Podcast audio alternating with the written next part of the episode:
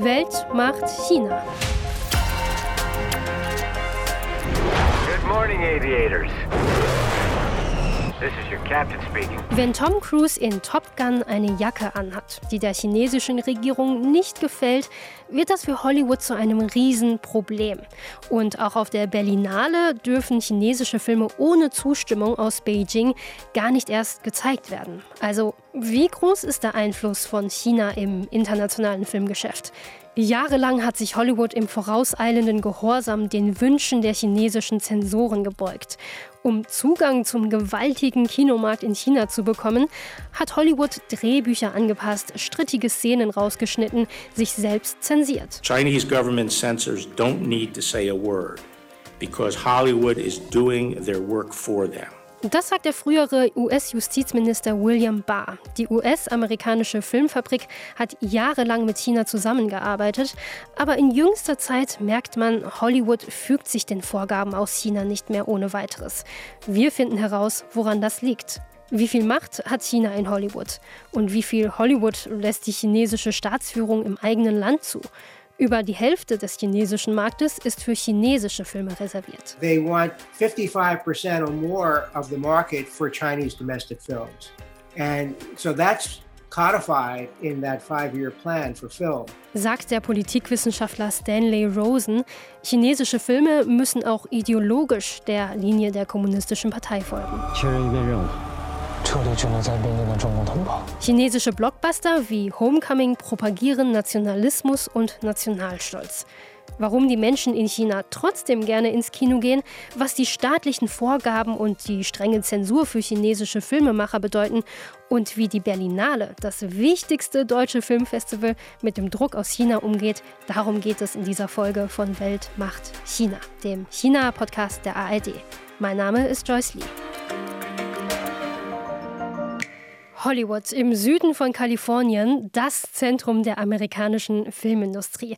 Und von dort zugestaltet ist mir Filmfan und ARD-Korrespondentin Katharina Wilhelm. Hi Katharina, wie viele Filme guckst du dir jede Woche denn so an? Das ist eine super Frage. Es ist tatsächlich manchmal so, dass es so zwei bis drei Filme pro Woche sind, tatsächlich. Aber auch aus beruflichen Gründen natürlich.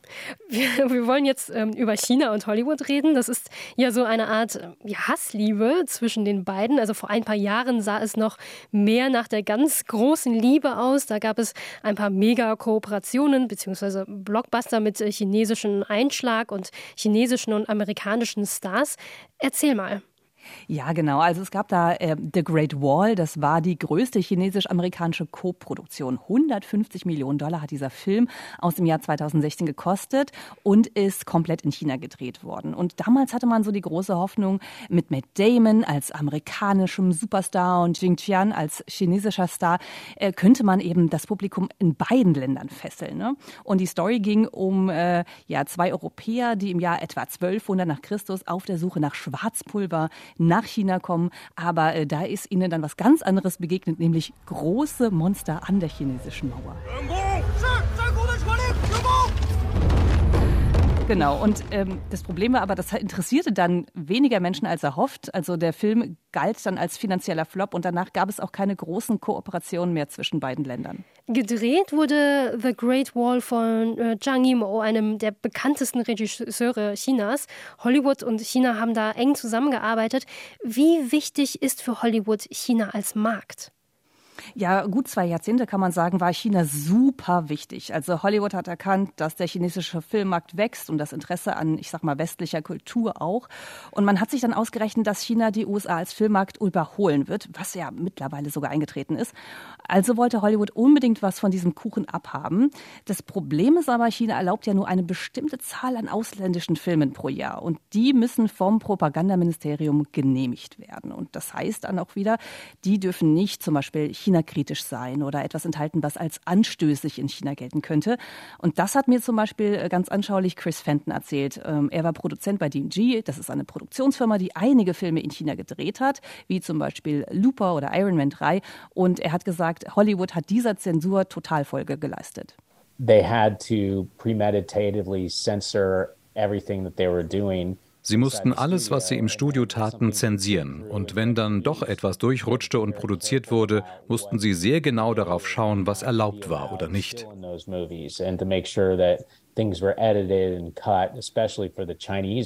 Sie mussten dafür sorgen, dass Szenen speziell für den chinesischen Markt bearbeitet und geschnitten wurden.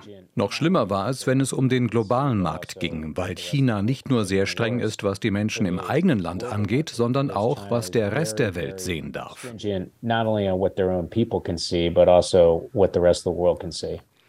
Es geht der chinesischen Regierung also darum, bestimmte Vorstellungen ähm, zu etablieren und die weiterzugeben. Ja, genau. Also und was der frühere Produzent Chris Fenton damit genau meint, ist, dass Hollywood oft eine ganz andere Fassung für China erstellt hat. Zum Beispiel mit einem ganz anderen Ende, das die dann extra gedreht haben oder sie haben Szenen herausgeschnitten. Und die chinesische Führung fand das natürlich nicht gut. Also die hätten lieber eine globale Fassung gehabt, ne? also nicht nur eine, die China gefällt. Und äh, Fenton hat dazu auch ein sehr kritisches Buch geschrieben. Feeding the Dragon heißt es, also füttert den Drachen. Und es berichtet eben davon, von dieser Hörigkeit Hollywoods gegenüber China und vielen, vielen Filmen, die für China verändert wurden. Hörigkeit, äh, vorauseilender Gehorsam, das klingt schon äh, ziemlich krass. Bei welchen Filmen spielte das denn eine Rolle? Gib uns mal ein paar Beispiele. Ja, es gibt wirklich Dutzende Beispiele. Ein super populärer Film aus den letzten Jahren ist zum Beispiel James Bond Skyfall. 007 reporting for duty. Where the hell have you been? Enjoying death. Genau, und da wurde zum Beispiel für China ähm, eine Filmszene herausgenommen, in der ein chinesischer Security-Mann in Shanghai umgebracht wird. Und äh, eine der Darstellerinnen erinnert sich an ihre Kindheit in Macau als Prostituierte. Auch das wurde gelöscht. Also generell wird alles rausgestrichen, was der chinesischen Führung nicht gefällt. Und das ist zum Beispiel das Thema Homosexualität auch. Und zum Beispiel in dem Film Bohemian Rhapsody ähm, über Freddie Mercury wurden auch da alle Szenen herausgenommen für den chinesischen Markt, in dem es irgendwie darum ging, dass ähm, Freddie Mercury schwul war. Oder ähm, man kann auch sagen, Filme, in denen zum Beispiel Bösewichter siegen, also Anti-Helden gefeiert werden, auch das passt offensichtlich nicht so ganz in das, was die chinesische Führung ihrem Publikum zumuten möchte. Wir sprechen jetzt wieder einmal von Zensur. Also hier im Podcast ähm, kommen wir einfach um dieses Thema nicht drum herum. Also darum ging es ja auch neulich schon einmal in einer anderen Folge von Weltmacht China, als wir über das Internet in China äh, gesprochen haben. Aber hier geht es ja jetzt um Zensur auf zwei Ebenen. Also einmal die Selbstzensur in Hollywood und um die Vorgaben aus Beijing. Können denn Filmteams so lange mit der Produktion warten, bis das Skript durchgelesen und gegebenenfalls abgenickt wurde? Ja, das ist ja auch schon Teil des Prozesses, muss man sagen. Also es gibt ja in Hollywood eben Menschen, die dann direkt gebeten werden, Skripte gegenzulesen. Und man muss auch nochmal einordnen, also Filme zu produzieren, das dauert Jahre. Also das von der Entwicklung bis die ins Kino kommen können, locker fünf Jahre vergehen. Also Zeit ist da nicht unbedingt das Problem. Ein Problem ist es eher, wenn die Studios ähm, sie gern in China platzieren wollen und dann merken, ups, äh, der Plot ist insgesamt ganz schlecht, aber wir wollen diesen Film da un unbedingt unterbringen. Das ist zum Beispiel beim Actionfilm Red Dawn passiert aus dem Jahr 2012. Da waren die Chinesen die Gegner und das funktionierte natürlich überhaupt nicht für den Markt. What was I supposed to do?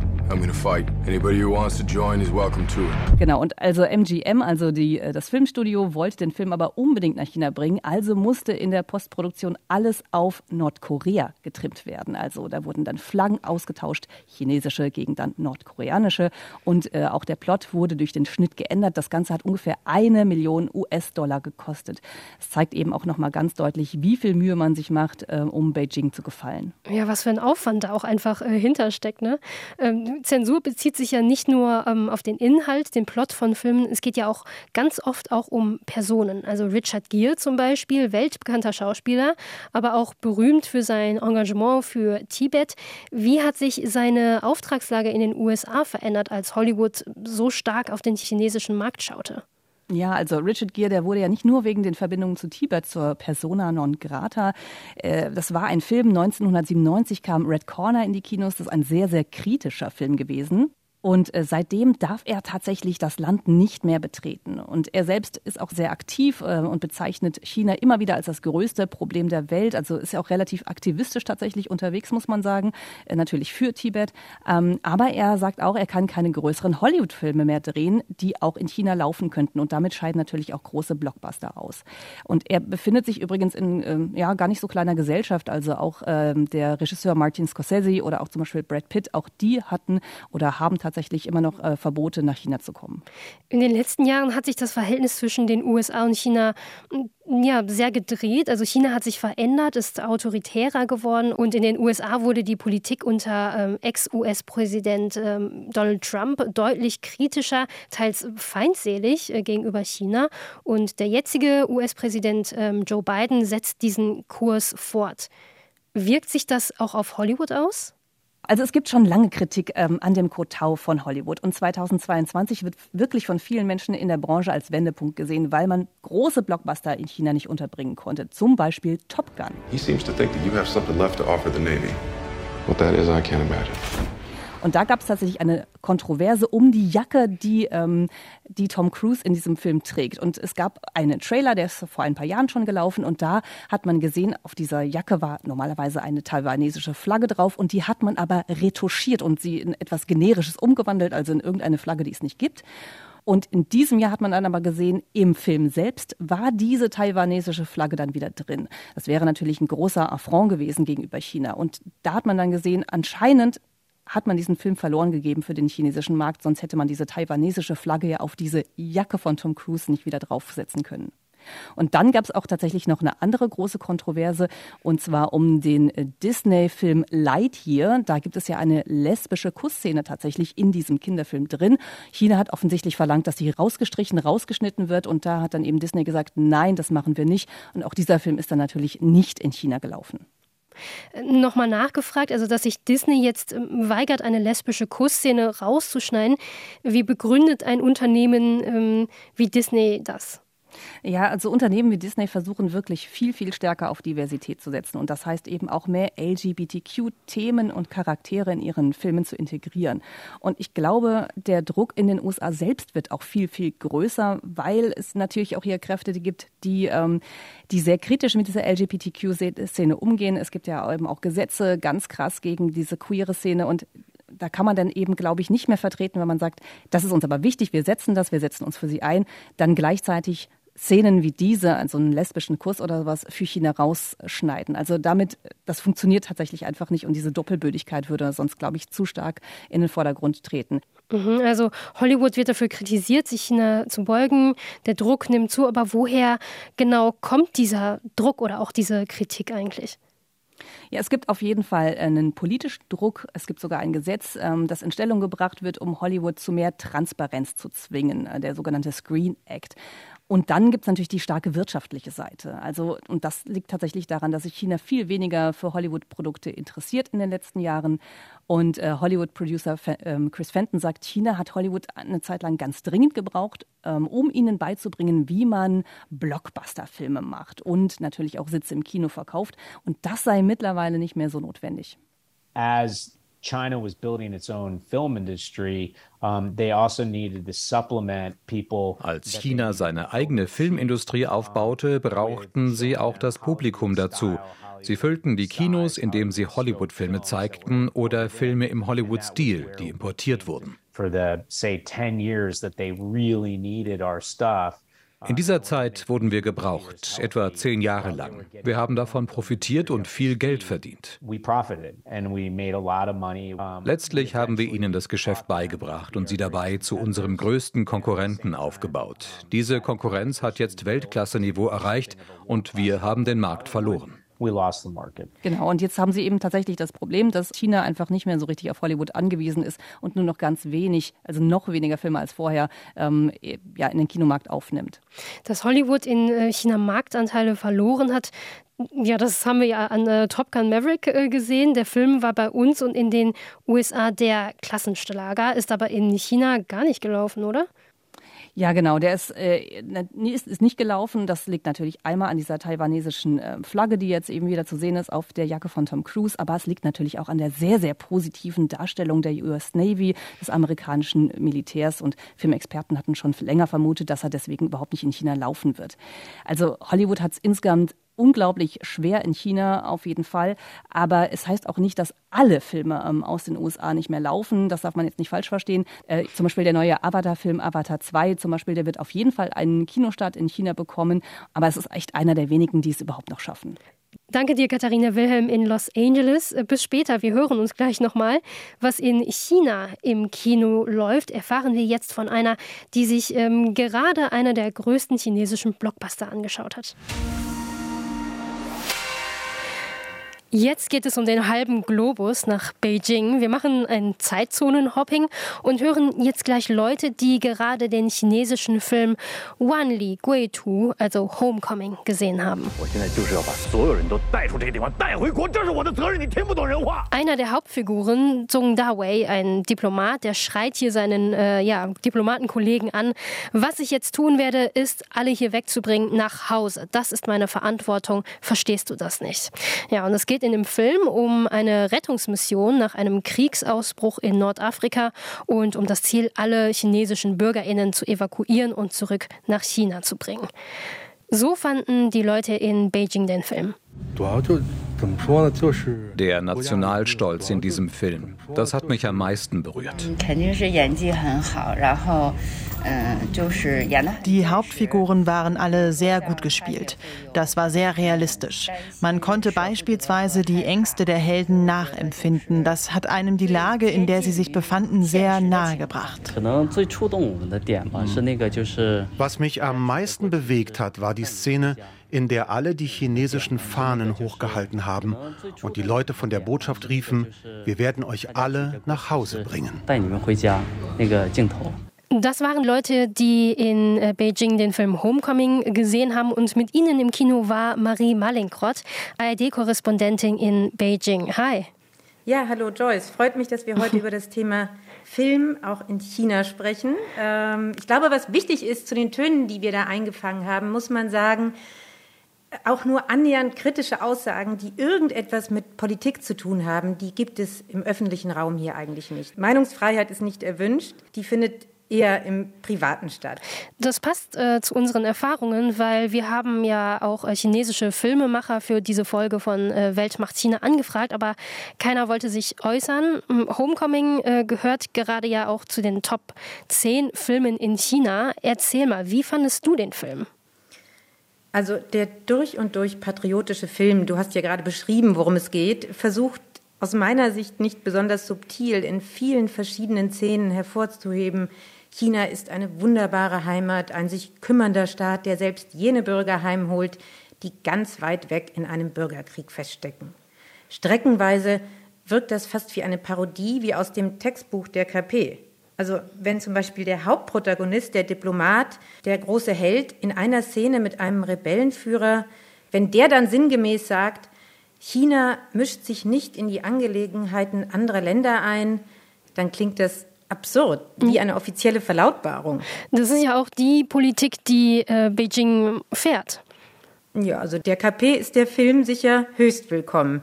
Ich habe hier mal ein Zitat aus äh, einem chinesischen Staatsmedium rausgesucht aus dem Jahr 2019. Da sagt der Vorsitzende der China Filmvereinigung etwa, Filmschaffende sollten den Geist der wichtigen Anweisungen von Generalsekretär Xi Jinping umsetzen, sich der Interpretation jeder Figur widmen und mit Herz und Seele arbeiten. Also das sagt im Grunde genommen schon ziemlich viel darüber aus, dass eben die allmächtige Partei mit ihren Direktiven gerne in alle Lebensbereiche hinein kontrollieren möchte und eben auch in den Film. Wie kommt das so an? Also wie reagiert das äh, Publikum eigentlich so? Also man kann auf jeden Fall sagen, die Leute haben generell Spaß am Kinofilm. Den patriotischen Blockbuster jetzt mal ganz beiseite gelassen. Es gibt auch einen regelrechten Kinoboom. Es wurden in den letzten Jahren sehr viele Kinos im Land neu gebaut, Milliarden Dollar umgesetzt. Covid hat dem Ganzen sicherlich einen Dämpfer verliehen, aber der Trend ist auf jeden Fall da. Und mhm. es gibt auch Arthouse-Filme und Interesse an ausländischen Filmen, die eben nicht nur die großen Hollywood-Blockbuster sind. Aber die Zensurbehörde ist eben an die Propagandaabteilung der KP angedockt und das macht es für viele Filmemacher total schwierig. Nicht nur Covid und wirtschaftliche Probleme stellen sich einem Weg, sondern auch das Zensur- und Genehmigungsverfahren ist sehr aufwendig und kompliziert. Und man weiß bis zuletzt nicht, ob der Film es dann auch wirklich in die Kinos schaffen wird. Daher werden zurzeit auch viele Propagandafilme gemacht. Da ist das Risiko nicht zu groß und viele Filmemacher machen deshalb auch zurzeit einfach was anderes. Ja, das war Anke Redel, die lebt in Beijing und ähm, kennt sich auf dem chinesischen Filmmarkt sehr gut aus. Sie berät Film- und Fernsehunternehmen, die hier auf den Markt kommen wollen. Und das geschieht eben immer, wie wir gerade gehört haben, unter immer schwierigeren Bedingungen. Ganz offensichtlich, die Zensur ist für chinesische Filmemacher ein Riesenproblem. Was äh, das für die Chancen chinesischer Filme im Ausland und auf dem internationalen Markt bedeutet, das haben wir Stanley Rosen gefragt. Er ist Professor für Politikwissenschaft, ein China-Kenner und äh, Filmfan an der University of Southern California in Los Angeles. So their films don't play well outside China. They do very well inside China, and also the films are more and more patriotic films. Ihre Filme laufen außerhalb Chinas nicht gut. Sie laufen sehr gut in China, darunter immer mehr patriotische Filme. Auch Komödien laufen gut, einige Beziehungsfilme, vor allem familienorientierte Filme, von denen einige richtig gut gemacht sind. Aber patriotische Filme sind die wichtigsten, weil die genau das erfüllen, was Staats- und Parteichef Xi Jinping vorgibt. Solche Filme haben jedoch keinen Markt außerhalb Chinas. Und tatsächlich sind viele Leute in der chinesischen Filmindustrie ziemlich frustriert, denn sie würden lieber Filme machen, die nicht nach einer Formel gestrickt sind. Uh,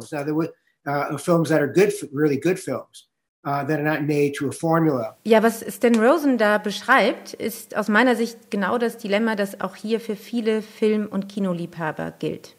Katharina hat das äh, vorhin schon mal angesprochen. Hollywood und China arbeiten nicht mehr so eng zusammen wie früher. Hat China überhaupt noch äh, Interesse an Hollywood? Dazu habe ich auch Menschen befragt, die im Filmvertrieb arbeiten, in Deutschland und in China. Und da fiel der Satz, Chinas Absatzmarkt galt lange als Goldgrube. Doch diese Zeiten scheinen nun vorerst vorbei. Und wenn man sich die Zahlen ansieht, dann ist klar, der Zugang ist beschränkt. Es gibt so eine chinesische quantitative Richtlinie, die immer wieder genannt wird. Nicht mehr als 34 Filme pro Jahr sollen es sein. Fest steht auf jeden Fall, es sind ein paar Dutzend und im Vergleich werden hunderte chinesische produziert. Vor ein paar Jahren war das äh, Verhältnis noch deutlich anders zugunsten der ausländischen Industrie.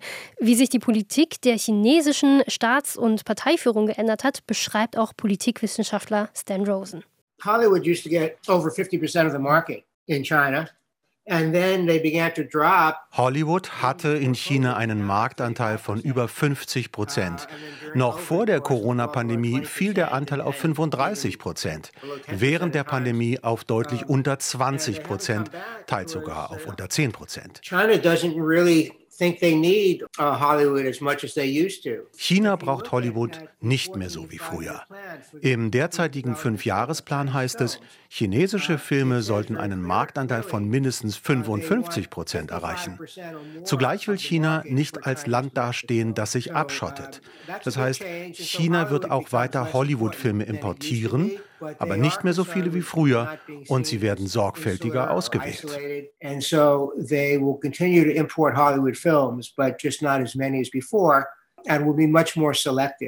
Das, was hier Stan Rosen sagt, bedeutet eben auch, dass der Markt wohl nicht komplett isoliert werden wird. Und darüber freuen sich sicherlich auch viele Chinesinnen und Chinesen, die einfach Spaß haben an internationalen guten Filmen, die aus einem freien Markt kommen.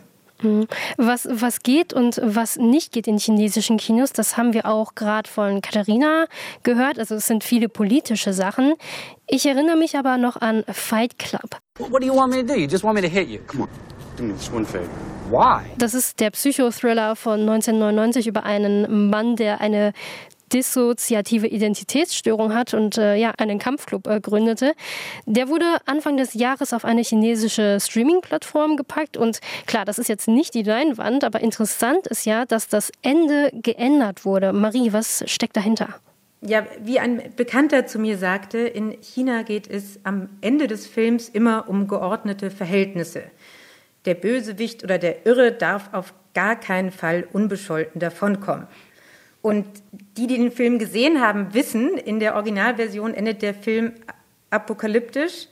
Der Erzähler des Films tötet sein alter Ego, das von Brad Pitt gespielt wird. Und danach sieht man gewaltige Explosionen, Gebäude brechen in sich zusammen und es sieht einfach so aus, als folgten Chaos und Anarchie. Und in der neuen chinesischen Schnittfassung endet der Film aber, bevor man die Skyline explodieren sieht. Stattdessen wird eine Schrifttafel eingeblendet, auf der dann erklärt wird, ja, dass es den Behörden gelungen sei, äh, Schlimmeres zu verhindern. Okay, also das heißt dann, dass auch die Streaming-Plattformen ähm, ja, der Zensur unterliegen. Ja, auch die Streaming-Dienste unterliegen einer Zensur. Von chinesischen Filmleuten höre ich, dass auch dort weniger Geld ausgegeben wird für ausländische Filme und die, die angenommen werden, werden eben strengstens beobachtet. Starting in 2014, uh, they demanded that Seit 2014 verlangen die Behörden, dass Serien komplett mit allen Folgen den Zensoren vorgelegt werden, inklusive der chinesischen Untertitel. Sie entscheiden dann, was gezeigt werden darf und was nicht. Und sie dürfen rausschneiden, was sie wollen. And we can cut whatever we want to cut. Stan Rosen beschreibt das. Es ist eine enge Kontrolle. Interessant hier auch, es gab Widerstand gegen diese Uminterpretation in Social Media und Fight Club hat dann sein ursprüngliches Ende zurückbekommen. Ja, ich erinnere mich noch, das war ja international mega groß. Es gab ja auch ähm, viele Fa Filmfans in China, die das äh, kritisiert haben. Wir haben eben mit äh, Katharina auch über Richard Gere gesprochen, also der US-amerikanische Schauspieler, der in Ungnade gefallen ist, weil er sich sehr für Tibet einsetzt und ein Freund des Dalai Lamas ist. Und äh, ja, eine Person, die das ähm, ähnliche Schicksal erlebt hat, ist äh, Chloe Zhao. Was hat es damit auf sich? Ja, sie hat mit ihrem Film Nomadland einen Oscar für die beste Regie gewonnen, wurde dafür gefeiert, nur von ihrem Heimatland nicht. Sie ist in Beijing geboren. Hintergrund, kurz vor der Oscarverleihung tauchte ein Jahre altes Video auf und darin kritisiert sie China als Ort der Lügen.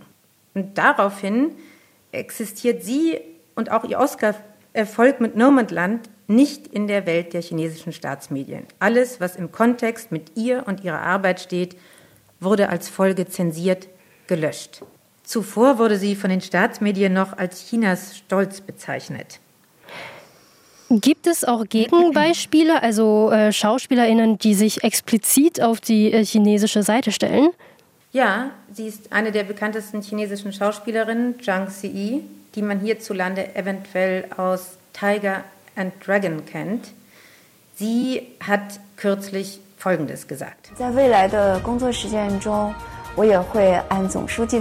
In Zukunft werde ich mich an die Anweisungen von Generalsekretär Xi Jinping halten. Ich werde mich an die Vorstellungen des Volkes von Kreativität halten und an die kulturellen Standpunkte unseres Landes, um der Welt gute chinesische Geschichten zu erzählen.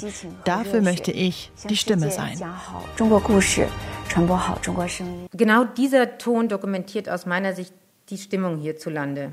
Das war nach dem letzten Parteitag, an dem sich Xi Jinping eine dritte Amtszeit und sozusagen die absolute Macht gesichert hat. Und aus dem Filmbusiness hört man Sorge und Angst. Auch Angst davor, dass man nicht weiterarbeiten kann, wenn man nicht gehorsam ist sozusagen.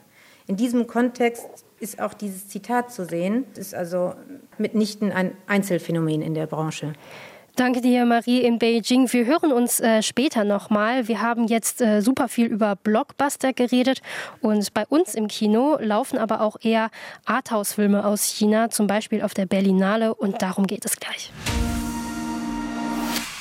Welche chinesischen Filme laufen eigentlich bei uns in Deutschland? Das frage ich Anke Lewicke. Sie ist Filmkritikerin unter anderem äh, für den RBB und war eine Zeit lang in der Auswahlkommission der Berlinale. Hi. Hallo. Anke, du kennst dich mit dem chinesischen Film sehr gut aus, äh, bist seit Jahren auf äh, Festivals in China, zum Beispiel in Shanghai. Stichwort Berlinale, nenn uns doch einen Film aus China, der auf der Berlinale gelaufen ist. Naja, das war direkt meine erste Berlinale 1988 und da lief das rote Kornfeld von Zhang Yimou und das war für mich so ein Erweckungserlebnis und das war ja dann auch ein Film, der China wieder schlagartig auf die Weltkinokarte zurückgeholt hat und das hängt sicher damit zusammen, dass Zhang Yimou aus der sogenannten fünften Generation chinesischer Filmemacher kommt. Das sind alles junge Männer gewesen, die wurden während der Kulturrevolution aufs Land verschickt. Und die Erfahrungen, die sie da gemacht haben, haben sie eben in ihren Filmen verarbeitet. Und das Rote Kornfeld, das spielte dann ja in den 30er Jahren. Und da ging es dann eben um die Traditionen und Rituale des ländlichen Lebens, die von der Kulturrevolution dann ja verschüttet wurden. Und da gab es dann in China wohl auch einen unheimlichen Nachholbedarf, weil das war der Film, der von Zhang Yimou auch unheimlich erfolgreich in seiner Heimat lief. Zhang Yimou ist ja ein äh, ja, Paradebeispiel, ne, wenn es um den Einfluss der Politik auf die Filmindustrie Chinas geht.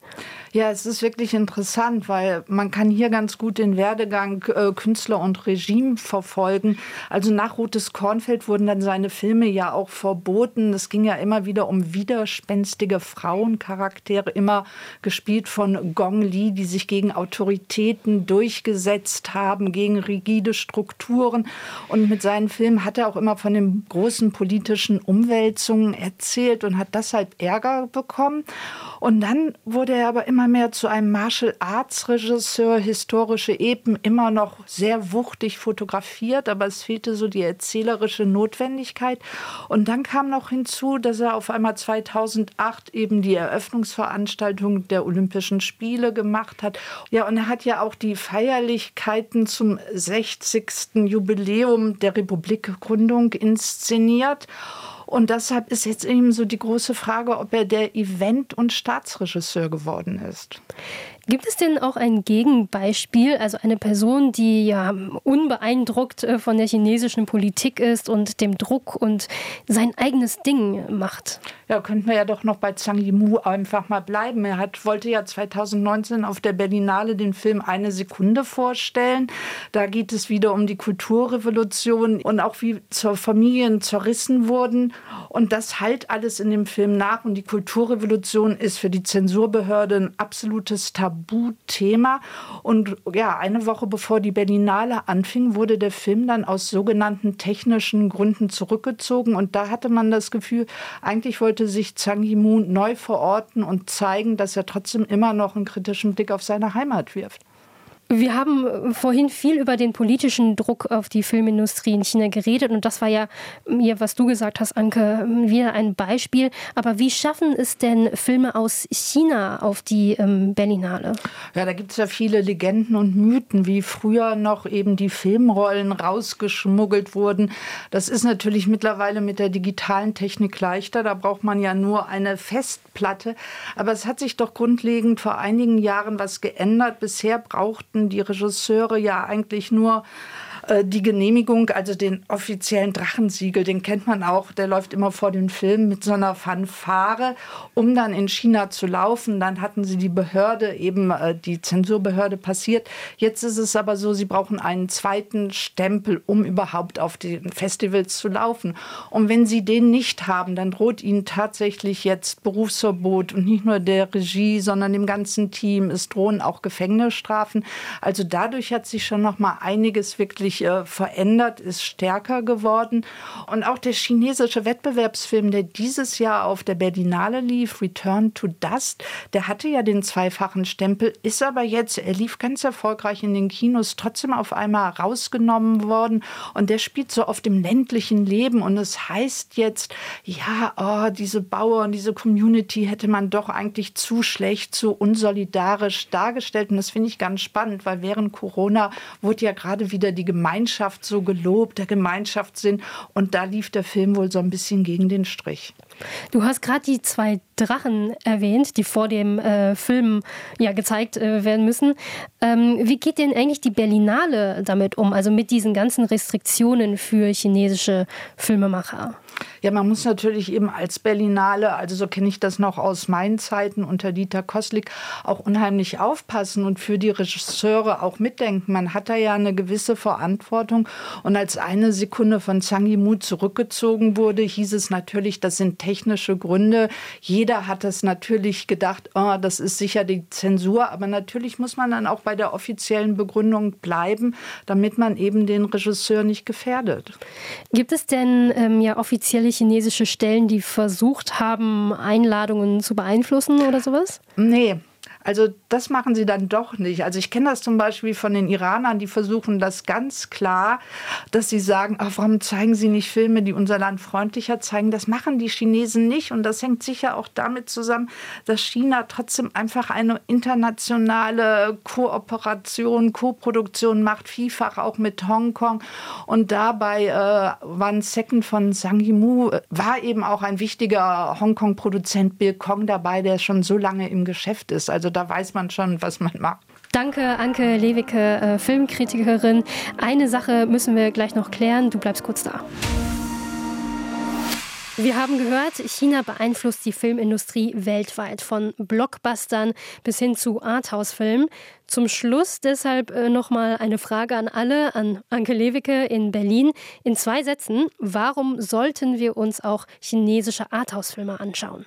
Äh, weil sie uns mit in einen Alltag nehmen, den wir eigentlich nur aus den Nachrichten kennen oder von offiziellen Bildern und weil wir dann die Gesichter und Geschichten einfach der Schlagzeilen aus nächster Nähe kennenlernen.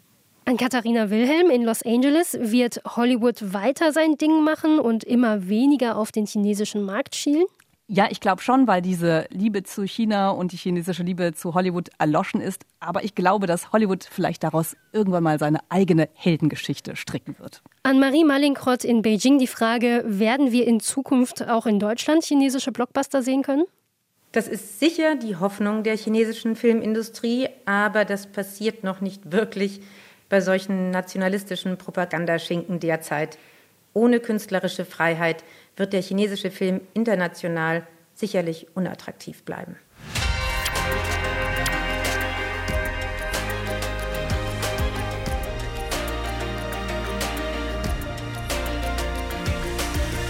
Die Frage an euch, die HörerInnen von Weltmacht China, sollten im Kino mehr chinesische Filme laufen? Und wie findet ihr chinesisch-amerikanische Co-Produktionen wie The Great Wall? Schreibt uns eine E-Mail an weltmachtchina.rbb-online.de. Weltmacht China in einem Wort at rbb-online.de und abonniert uns. Unseren China-Podcast Welt macht China gibt es unter anderem in der ARD-Audiothek und dort findet ihr alle bisherigen Folgen von Chinas No-Covid-Politik über Klimaschutz in China, wirtschaftliche Abhängigkeiten bis hin zum chinesischen Essen. Und liked uns, wenn euch unser China-Podcast gefällt. In dieser Folge waren zu hören Katharina Wilhelm in Los Angeles, Marie Malinkrott in Beijing und Anke Lewicke in Berlin. Unsere GesprächspartnerInnen waren der Politikwissenschaftler Stanley Rosen von der University of Southern California, die Medienmanagerin Anke Redl in Beijing und der frühere Produzent und Buchautor Chris Fenton. Redaktion Astrid Freieisen und Ruth Kirchner. Die technische Betreuung lag bei Uschi Bremer. Außerdem gehören zum Weltmacht-China-Team Zui Mu, Eva Lambi-Schmidt, Hang Xun Li, Steffen Wurzel, Benjamin Eisel und Marc Krüger. Ich bin Joyce Lee.